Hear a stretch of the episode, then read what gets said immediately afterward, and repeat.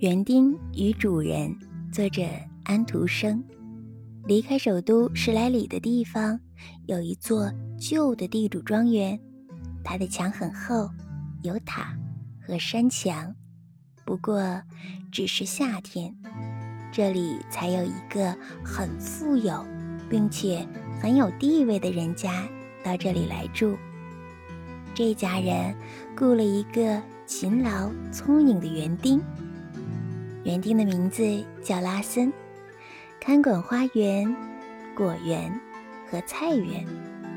拉森有了这些，他以前有很大很大的热情，照顾、管理、培育着这些园地。主人呢承认这一点，但是主人并不对拉森隐瞒。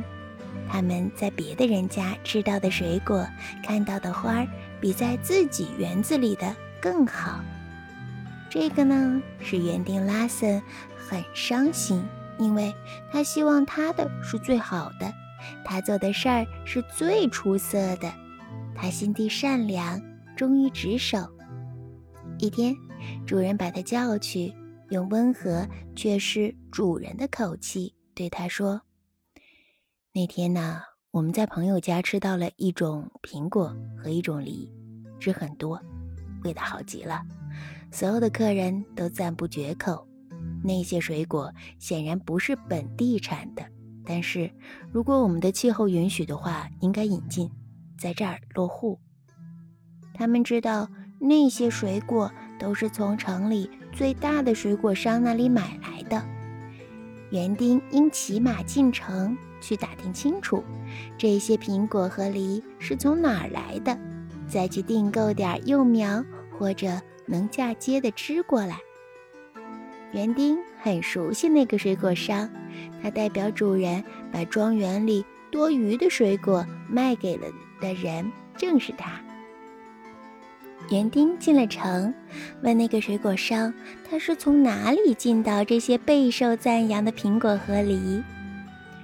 是您自己的园子里种的呀，水果商说道，并把苹果和梨拿给他看。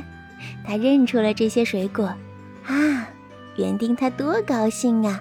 他匆匆回来告诉主人，苹果和梨都是咱们自己花园里产的。